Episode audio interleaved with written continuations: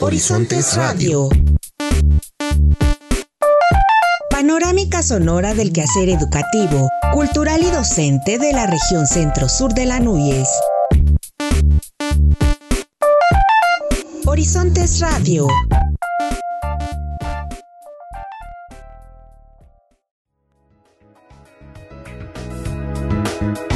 Bienvenidos a una emisión más de Horizontes Radio, programa de la Asociación Nacional de Universidades e Instituciones de Educación Superior ANUYES, región Centro-Sur. Mi nombre es Víctor Guarneros y desde la Universidad Autónoma de Tlaxcala, a nombre de todo el equipo que hace posible este programa, les damos la bienvenida esperando que el programa sea de su agrado y que se queden con nosotros durante los siguientes minutos, en los que haremos el recorrido semanal por la información que se genera en las CIES de la región.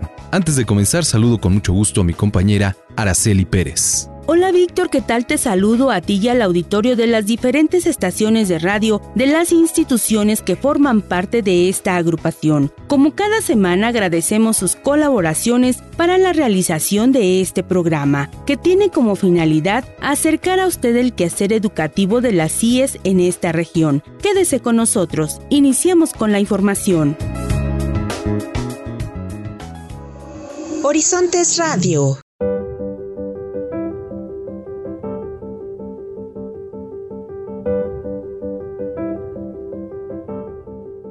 Como una manera de reconocer la labor docente e impulsar la preparación permanente, el doctor Luis González Plasencia, presidente del Consejo Regional Centro Sur de la Asociación Nacional de Universidades e Instituciones de Educación Superior, ANUYES, y rector de la Universidad Autónoma de Tlaxcala, presidió la entrega de estímulos para la permanencia por habilitación académica Ejercicio 2021, hecho que beneficia a más de 1.700 catedráticos, con una inversión aproximada a los 23 millones de pesos. En este acto celebrado en las instalaciones del Teatro Universitario, el doctor González Plasencia señaló que este programa se pensó de manera inicial como una forma de reconocimiento al esfuerzo de quienes conforman la planta docente de la máxima casa de estudios por obtener grados académicos, incrementando con ello su habilitación docente. En el 2017, en efecto, cuando se instaura este, esta nueva fase del programa, hay sin embargo una eh, un cambio, digamos, que me parece importante comentar. Porque eh, se debe a una reflexión que se hace en torno a la necesidad de que no solamente se estimule el desarrollo individual, la formación eh, que en lo individual cada una y cada uno de nosotros lleva adelante, sino que se estimule la formación de comunidades, que eh, podamos ir logrando que todas y todos ustedes encuentren en la universidad un nicho, digamos, que eh, permita el trabajo como investigadoras, como profesores en comunidad, que estimule el trabajo en equipo, que estimule, digamos, la, posibilidad de que así como quienes han tenido la oportunidad de conseguir maestrías y doctorados lo han hecho, podamos también colaborar entre todas y todos para que otros colegas vayan adquiriendo también esos. Subrayó que es satisfactorio saber que la Autónoma de Tlaxcala tiene la disponibilidad para beneficiar a 1.750 docentes, ya que no existen deudas de ninguna naturaleza y que se ha cumplido con los compromisos que como institución debe solventar cada fin de año, además de que mantiene una relación solidaria con sus sindicatos, entes que han sido responsables en las negociaciones para salvaguardar los beneficios ya establecidos. A su vez, el doctor Fabián Aquiahuatl Tenicia, representante de la Comisión Valuadora para la Permanencia por Habilitación Académica, refirió que desde el año 2005 se inicia este proyecto de largo plazo que busca reconocer a la planta docente que durante muchos años se ha dedicado a superarse obteniendo grados académicos. Gracias a, todo este recorrido que acaba de hacer el año 2005, el gobierno federal reconoció que la Universidad Autónoma de Tlaxcala de su planta docente y que su estructura de gobierno han hecho las cosas correctamente. Crecimos en alumnos, crecimos en planta docente y lo más importante es que la universidad tiene finanzas sanas. Derivadas de las gestiones, como en algún momento el doctor Serafín, como rector, lo señaló, algún día tendría que ser recompensada esta habilitación académica, pues tarde que temprano tuvo que llegar. Y fue así como hace dos años empezamos con este pago de reconocimiento por habilitación académica. Hoy el algoritmo, el algoritmo de evaluación se hizo más grande porque también el número de beneficiarios de docentes se incrementó porque también gracias a estas gestiones que finalmente se han venido haciendo durante años, también nuestro presupuesto fue incrementado. Hoy tenemos casi 1.750 docentes beneficiados y tenemos una bolsa promedio de distribución de casi 23 millones y medio de pesos. Este evento contó con la asistencia de la estructura directiva de la Universidad Autónoma de Tlaxcala, así como el doctor Serafín Ortiz, ex rector e investigador nacional nivel 2.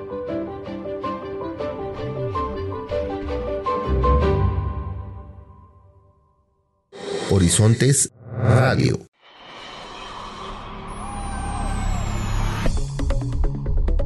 Al presentar su informe de actividades al frente del Departamento de Ingeniería Agroindustrial, el director interino, ingeniero José Alfredo Espejel Zaragoza, informó que pese a las medidas de confinamiento sanitario en las que se elabora, este departamento de la Universidad Autónoma Chapingo atendió 171 titulaciones, servicio social, cuatro pláticas informativas, atención y seguimiento nacional a 48 estancias preprofesionales y tres internacionales. Detalló que entre otros temas académicos se regularizó el reporte de calificaciones de alumnos correspondiente a los años 2019 y 2020, además de los pendientes a título desde el año 2017, revisión de exámenes extraordinarios aunado al cambio de estatus de preegresado a egresado, trámite ante el Departamento de Servicios Escolares para que se atiendan las peticiones de los exalumnos.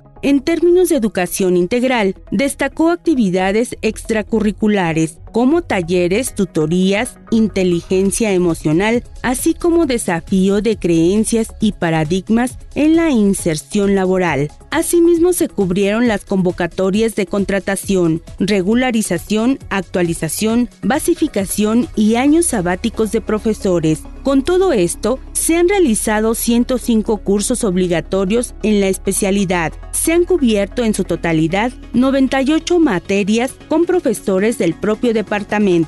Destacó que con el propósito de actualizar a los estudiantes de ingeniería agroindustrial, se estableció un programa sabatino de conferencias agroindustriales en temas de amaranto, valor agregado y mezclas de nuevos productos en la industria agroalimentaria. En relación al posgrado, el ingeniero Espejel Zaragoza aseguró que el 92% de los profesores del núcleo básico de los posgrados pertenecientes al Sistema Nacional de Investigadores SNI del CONACYT por lo que se reconocen internacionalmente los bioprocesos en la maestría de Ciencia y Tecnología Agroalimentaria y en el doctorado en Ciencias Agroalimentarias.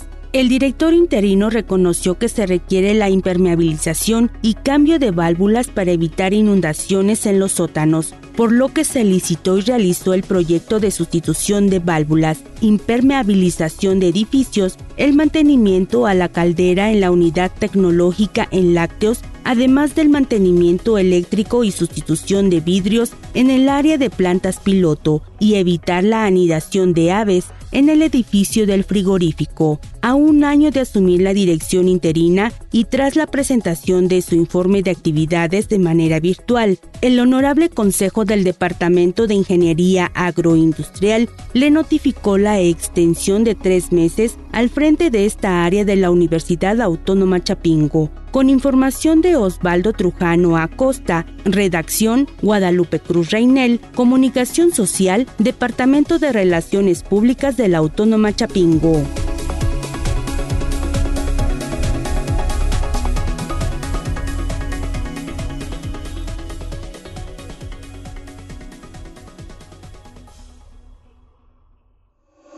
Horizontes Radio.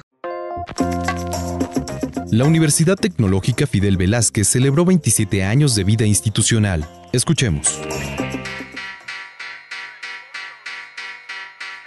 En la Universidad Tecnológica Fidel Velázquez estamos muy orgullosos de nuestros dragones y tenemos varias razones para celebrar. El pasado domingo 9 de enero, la Universidad Tecnológica Fidel Velázquez celebró su vigésimo séptimo aniversario. A lo largo de estos 27 años, nuestra casa de estudios ha tenido una importante evolución, ya que el 9 de enero de 1995, la universidad se puso en marcha con una matrícula de 155 alumnos, ofertando únicamente tres programas educativos como técnico superior universitario en Administración, Informática y Mantenimiento Industrial. Actualmente contamos con 30 programas educativos entre técnico superior universitario, ingenierías y licenciaturas que dan servicio a casi 7.000 alumnos. A lo largo del mes de enero y en el marco de las celebraciones se llevarán a cabo diversas actividades tanto deportivas como culturales que seguirán fortaleciendo a nuestra comunidad universitaria. Los días 12, 13 y 14 de enero de 2022, la Universidad Tecnológica Fidel Velázquez es sede de vacunación a docentes de la región 3 del Estado de México. Esta región contempla a los municipios de Nicolás Romero, Atizapán de Zaragoza, Isidro Favela, Naucalpan y Gilotzingo.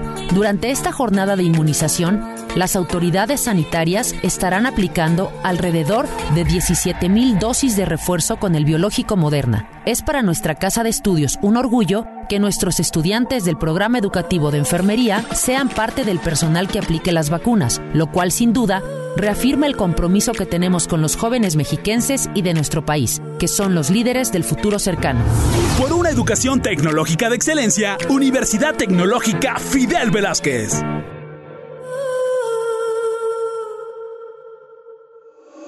Horizontes Radio. La Universidad Politécnica de Tulancingo aplicará primer examen TOEFL interno 2022. Escuchemos. Hola, ¿qué tal amigos de Horizontes Radio? Con mucho gusto les saludamos desde la Universidad Politécnica de Tulancingo y le doy la más cordial bienvenida al maestro Moisés Salazar, él es responsable del área de educación continua de esta casa de estudios, quien nos va a hablar sobre el examen TOEFL interno 2022. Bienvenido maestro y por favor platíquenos cuándo inicia esta convocatoria y a quién va dirigida. Hola Pau, muy buenas tardes. Gracias como siempre por la invitación. Eh, antes que nada, desearte un excelente año a ti y a todos nuestros radioescuchas, que todos sus, sus deseos hagan realidad y que la salud sea la preponderante en este año, que estoy seguro que será lleno de salud y de éxitos para todos. El examen se va a aplicar el 12 de febrero de este año 2022. ¿A quién va dirigido? Bueno, pues en esta ocasión, al ser un examen interno, lo estamos dirigiendo a nuestra comunidad universitaria, pero no a todos, como, lo, hemos platicado en ocasiones pasadas. Este examen es un requerimiento para el proceso de titulación de nuestros egresados o de nuestros alumnos que están próximos a egresar, de tal manera que quién lo puede presentar y a quién va dirigido, pues va dirigido a todos, todos nuestros egresados, tanto de licenciatura como de posgrado. Va dirigido también a nuestros alumnos que ya se encuentran en estadía y que por alguna razón no pudieron o no alcanzaron el puntaje necesario en su primera oportunidad. Lo presentaron. Va dirigido también a nuestros alumnos de posgrado, los cuales también es parte de su proceso de titulación y los cuales incluso pues lo pueden utilizar para otros fines. Entonces, resumiendo, eh, va dirigido a toda nuestra comunidad universitaria próximos a titularse o alumnos de posgrado, Pau. ¿Qué te parece? Pues muchas gracias, maestro Moisés Salazar, responsable del área de educación continua, quien nos platicó sobre el examen TOEFL interno 2022 que se llevará a cabo en la Universidad Politécnica de Tulancingo. Para Horizontes Radio, informó Paola Rosas.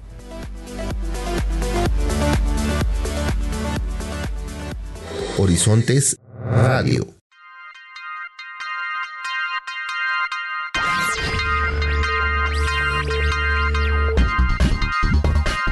A continuación les presentamos la colaboración de nuestros compañeros de la Universidad Autónoma del Estado de México sobre la depresión en la infancia.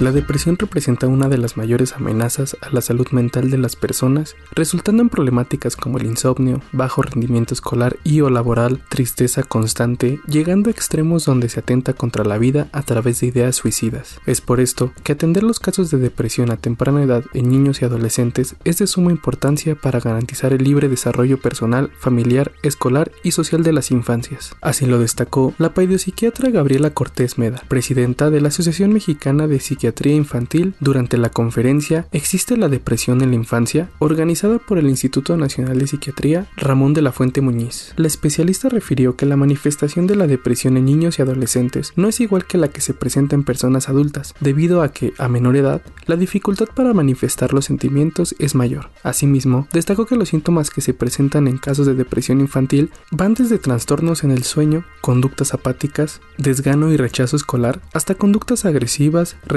social e ideas y planeación suicida. Y recordamos pues que la infancia es un periodo muy sensible en el desarrollo del cerebro, pero hablamos de un trastorno cuando genera disfunción y esta disfunción se manifiesta en diferentes áreas de la vida, como puede ser en, eh, en cuestiones del desarrollo personal, en el área social o en, la, en el, área académica en el caso de niñas, niños y adolescentes. A menor edad, pues también hay mayor dificultad para incluso reconocer o manifestar cómo nos estamos sintiendo lo que está pasando. Es por ello que, por ejemplo, en menores de 7 años los síntomas predominantes pueden ser llanto sin motivo, las quejas somáticas que les comentaba, ¿no? Dolorcito de cabeza, dolor de estómago, irritabilidad, retraso en el desarrollo y rechazo escolar. Por otra parte, la ponente señaló que la causa de la presencia de depresión en infantes es producto de la combinación de diferentes factores, tanto genéticos como familiares, sociales e individuales. Asimismo, destacó la influencia que ha tenido la pandemia de COVID-19 en la transformación de las interacciones familiares y cómo ésta se relaciona directamente con la salud mental. Pues no hay una sola causa, no hay una sola causa específica, van a intervenir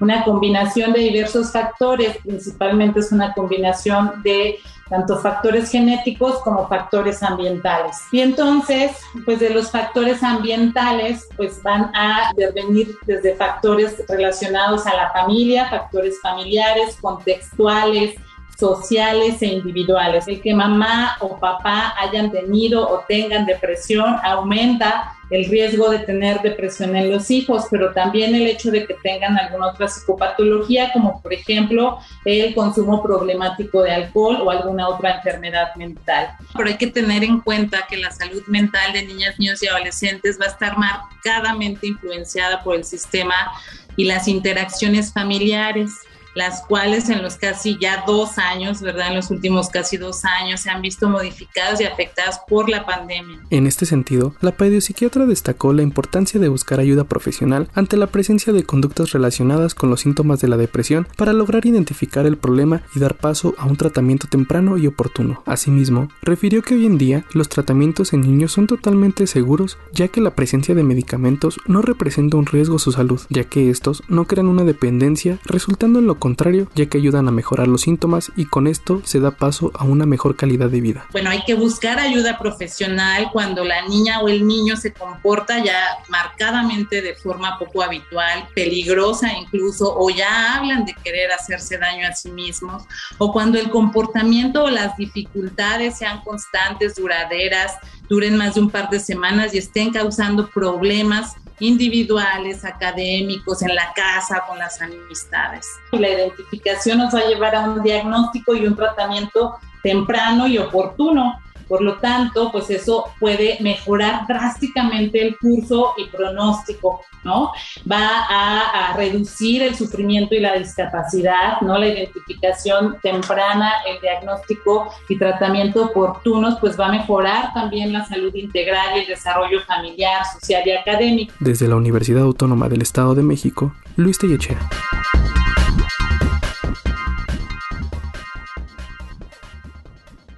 Horizontes Radio.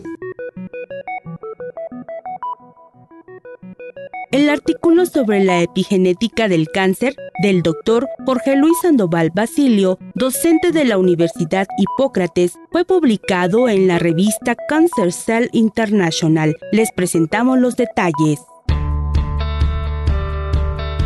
La revista Cancer Cell International publicó el artículo del docente investigador de la Universidad Hipócrates, el doctor Jorge Luis Sandoval Basilio, el cual aborda el hallazgo de un marcador importante de la epigenética para que los pacientes con cáncer de mama puedan ser diagnosticados en etapa temprana. El doctor Sandoval Basilio señaló que esta investigación permite medir la agresividad del cáncer de mama para de esta forma saber cómo va a responder el paciente ante los tratamientos médicos.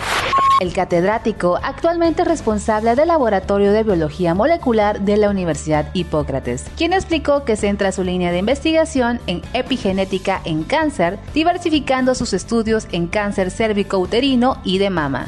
A la fecha, ha publicado nueve artículos, varios de ellos en colaboración con hospitales de alta especialidad y universidades nacionales, tales como el Centro Médico Nacional 20 de Noviembre, el Hospital Juárez, el Instituto Nacional de Cancerología, la Universidad Nacional Autónoma de México y la Universidad Autónoma de Baja California. Además, el doctor Sandoval Basilio se encuentra desarrollando investigaciones en colaboración con distintos institutos. Desde la Universidad Hipócrates reportó Mariel Raday. Producción David Diego. Horizontes Radio.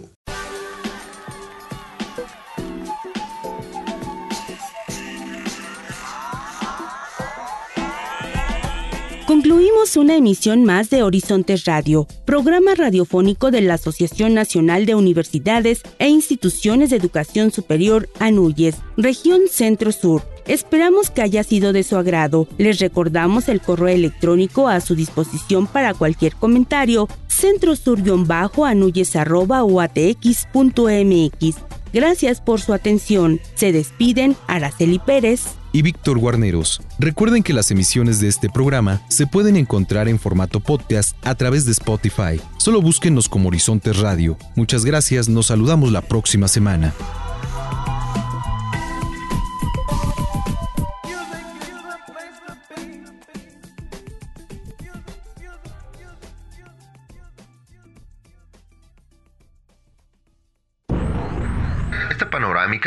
Del acontecer educativo, cultural y docente de la Asociación Nacional de Universidades e Instituciones de Educación Superior, región Centro-Sur, llega a ti gracias a la colaboración semanal de las instituciones asociadas. Nos escuchamos la próxima semana por esta misma frecuencia.